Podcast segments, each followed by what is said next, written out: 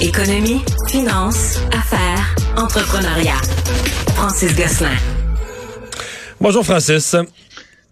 Salut Mario. Alors l'Aube-là, notamment au Québec, la bannière Maxi, qui s'engage à geler les prix de 1500 produits d'épicerie, entre autres un paquet de produits sans nom, des produits de base, là, euh, d'ici le 31 janvier. On dit tout le temps des fêtes, on garde le prix gelé.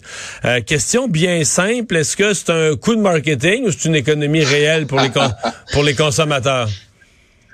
Tu me vends mon punch, euh, Mario, mais disons les choses comme elles le sont, c'est une bonne nouvelle pour les consommateurs qui sont effectivement en ce moment aux prises avec des augmentations importantes dans le prix des denrées de base euh, dans l'alimentation. Euh, mais comme tu le dis, effectivement, Lobla fait cette annonce-là et euh, contrairement à ce que tu dis, ce, ce ne sont que les produits sans nom qui sont visés par cette mesure. Donc effectivement, ça, tombe bien dans le fond pour les clients qui vont souhaiter faire un choix. mais quand on dit on gèle le prix, là, on gèle pas le prix en allant chercher le prix tel qu'il était, mettons, en septembre 2021 avant l'inflation, là, on gèle le prix avec le, le, le 10, 9, 10, 11, 12% d'inflation qui est déjà rentré dedans. Là. Ouais, ben selon euh, les statistiques Canada, le prix euh, le prix moyen du panier d'épicerie a augmenté d'environ 10% cette année. On parle d'un peu plus de 400 dollars par personne pour pour se nourrir. Donc c'est quand même sur une année une différence euh, importante, surtout pour les ménages moins fortunés. Mais effectivement, tu sais, on l'a vu aux États-Unis, puis j'attends avec impatience mercredi. Mario, on va en parler les chiffres de l'inflation au Canada.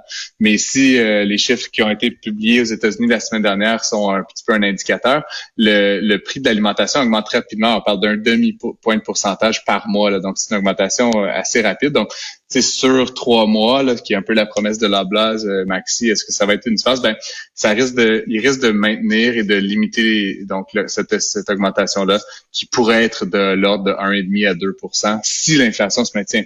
Maintenant, Mario, entre toi et moi, euh, la Banque centrale du Canada va certainement rehausser ses taux la semaine prochaine. La guerre à l'inflation est, est bien partie. Donc, c'est comme si on prenait l'inflation qu'il y a déjà eu puis qu'on disait on va fixer les prix, mais en fait l'inflation qui va y avoir est beaucoup moins grande que celle euh, de la dernière année. En tout cas, ce que je veux dire, fait que si on fait rapidement le calcul, ça ne coûtera pas très cher à la blase euh, de, de, faire cette, euh, de prendre cette décision-là. Et effectivement, tous les médias en parlent, tous les médias canadiens en parlent aujourd'hui. Donc, très bon coup de publicité pour la marque locale.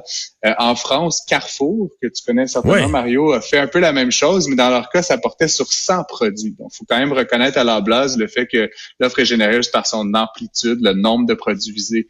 et donc, pratiquement tout le panier d'épicerie. Ce que tu viens de décrire, le Carrefour, euh, corrige-moi, mais c'est pas eux qui ont appelé leur, euh, leur système de, de, de, geler les prix sur 100 produits, ont appelé ça le bouclier anti-inflation.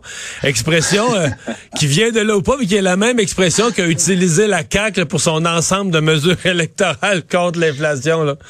Je pense que c'est eux le, Tout le monde cherche, tout le monde cherche du vocabulaire, Mario. oui. Fait que dans le fond, c'est pas, c'est certainement une coïncidence. mais mais je pense que je pense en Angleterre, j'entendais parler du Anti-Inflation Shield, qui est une traduction littérale de bouclier. Fait tu sais, euh, un peu partout, autant les entreprises, autant les gouvernements essaient de gagner des points. Hein, si on ramène, la sphère politique à la sphère entrepreneuriale, tout le monde essaie de se faire du capital euh, de sympathie en disant je combats l'inflation. Une fois, je veux juste reconnaître que la Blase fait une décision prend une décision qui va être euh, favorable pour un certain nombre de ménages. On parlait la semaine passée, l'autre avant aussi, des difficultés de l'année 2022 sur les marchés euh, boursiers, du pessimisme qui s'est installé sur les marchés boursiers. Et là, on entre dans la phase des, des résultats, donc des résultats d'entreprise. On entre là-dedans avec un certain pessimisme. Et aujourd'hui, tout à coup, on a les résultats de Bank of America, une des grandes banques américaines. Euh, c'est pas la catastrophe, hein? Non, effectivement, puis ça fait suite à des annonces de, de, banques qui sont moins euh, axées consommateurs, mais quand même, euh, qui la semaine dernière dévoilaient tous et toutes presque des résultats beaucoup plus positifs en fait que ce qui était attendu. Euh, donc, Bank of America a dévoilé ses résultats trimestriels aujourd'hui. Bon, ça sonne toujours très fâchant quand on parle des résultats des banques, mais bon, Bank of America fait 7,1 milliards de profits dans le troisième trimestre. Euh, ça reste une diminution de 8% par rapport à l'année précédente, mais euh, bon, il y a plein d'affaires dans les revenus d'une banque, il y a du private banking, il y a des marchés boursiers et euh, ce qui est encourageant, donc à la lumière de notre conversation, c'est que les dépôts des consommateurs ont augmenté, puis les dépenses des consommateurs ont augmenté également, notamment via des cartes de crédit, mais de manière générale, Bank of America nous dit l'économie semble bien aller si on se fie au comportement des consommateurs. Donc, ils n'ont pas observé le signe de récession là. Ouais, exactement. Euh, et, euh, ils ont eux-mêmes émis davantage de prêts. Donc, donc franchement, euh, tout, est tout est au vert, si tu veux, pour, pour Bank of America.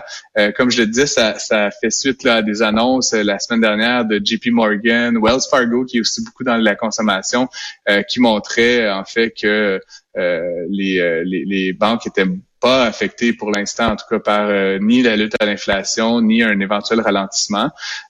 les les, euh, comment dire, les, les, actions de Bank of America ont pris 5 juste dans la journée aujourd'hui. Puis, tu sais, c'est pas une petite capitalisation, Bank of America. Donc, c'était quand même un mouvement important sur les marchés, euh, sur ce titre-là exclusivement. Mais ça a donné euh, un petit peu de... Ça, ça, a donné, ça a donné un petit peu d'ébullition à tout le marché boursier, là, comme une bonne journée. Exactement. Ben, tu sais, franchement, Mario, à tous les jours, on sait trop à quoi s'attendre. Aujourd'hui, c'en était une bonne après la semaine dernière qui avait été un petit peu plus compliquée. Puis, c'est, euh, ça me fait mentir, hein, comme euh, on a parlé beaucoup des mauvaises nouvelles qui font des bons résultats euh, à la bourse. Ben, aujourd'hui, c'était des bonnes nouvelles qui ont fait un bon résultat à la bourse. Ah. Donc, Dow Jones était en hausse de 2% le Nasdaq de 3,4% le S&P de 2,6% Donc, c'est vraiment, le, une, pour les gens qui ont des placements, c'est une, une meilleure journée aujourd'hui. Euh, une meilleure journée que la semaine dernière, effectivement. Tu veux me parler de ces bilans qui sont faits, quatre ans aujourd'hui, un anniversaire, les quatre ans de la légalisation du cannabis, et des efforts là, qui euh, difficiles quand même pour aller s'accaparer le marché noir. Ouais, ben tu sais, moi, Mario, je vais te faire une petite révélation. Moi, j'étais très favorable à ça, la légalisation de la marijuana, parce que veut, veut pas les gens qui veulent en fumer euh, au Canada, en tout cas, ils savaient où en trouver, là, entre toi et moi. Euh, et dans le fond, de ramener ça dans, dans de ramener ça dans le marché légitime, d'avoir des revenus pour l'État, des TPS-TVQ.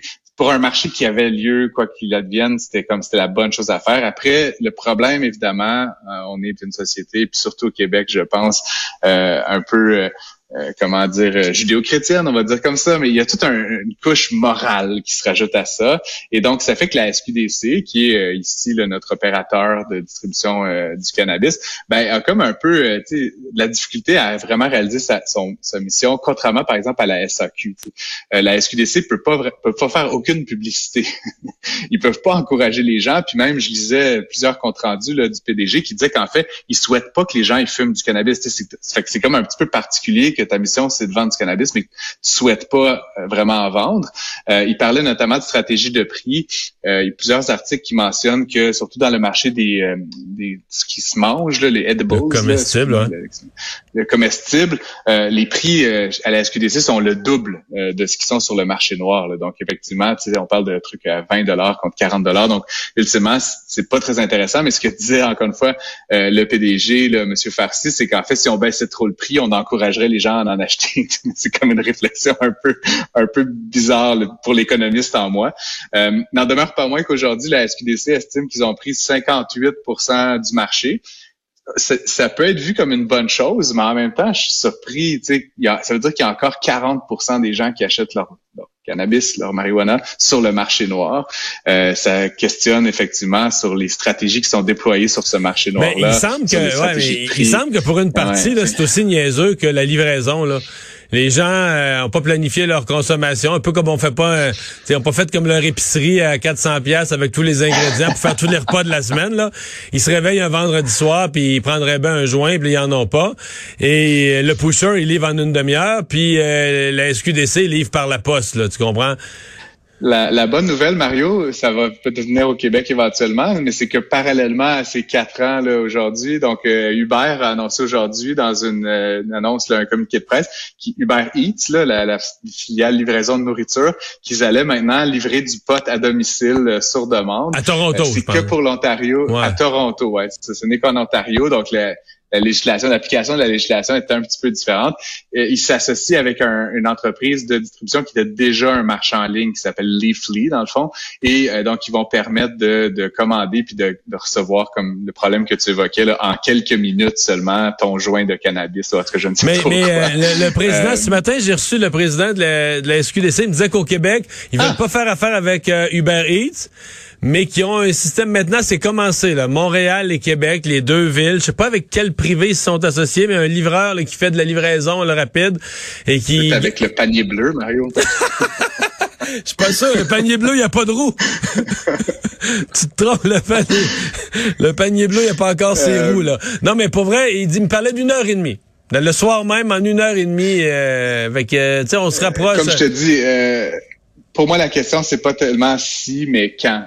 Puis euh, je vais dire, euh, je parlais de morale puis de, de, de, christianisme, mais ultimement, ça fait quatre ans, donc je pense qu'on peut se réjouir de la progression importante. L'année dernière, la SQDC a versé plus de 200 millions de dollars au Trésor. Euh, c'est de l'argent qui avant était complètement en dessous de la, des couvertures, si tu veux, fait qu'on le voyait pas passer. Maintenant, c'est des revenus pour l'État. Euh, donc essentiellement, euh, je, pense qu'on peut se réjouir de cette progression-là. Maintenant, il faut regarder vers l'avant.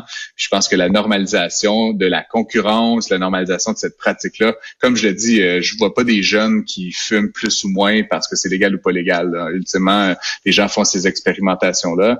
ils fument si ça leur plaît. Puis à un moment donné, je pense qu'il va falloir traiter cette activité-là comme on traite la consommation d'alcool, comme on traite la consommation de tabac. C'est-à-dire ne pas l'encourager. Ça a des effets négatifs. Mais ultimement, faut pas non plus euh, jouer le monter sur ses grands chevaux là, quand il vient la question de cannabis comme si c'était une drogue complètement distincte de toutes les autres. Mais tu parles de montant redonné au Trésor public, mais ce matin, euh, LCN, le président de la SQDC, me rappelait que euh, dans la loi actuelle, aucun, ben, en fait, aucun de ces sous-là peut être remis, non, mais peut être remis vraiment au trésor public. En fait, ils sont remis au trésor public, mais avec une obligation de l'investir à 100% dans la, l'éducation, la recherche, la prévention.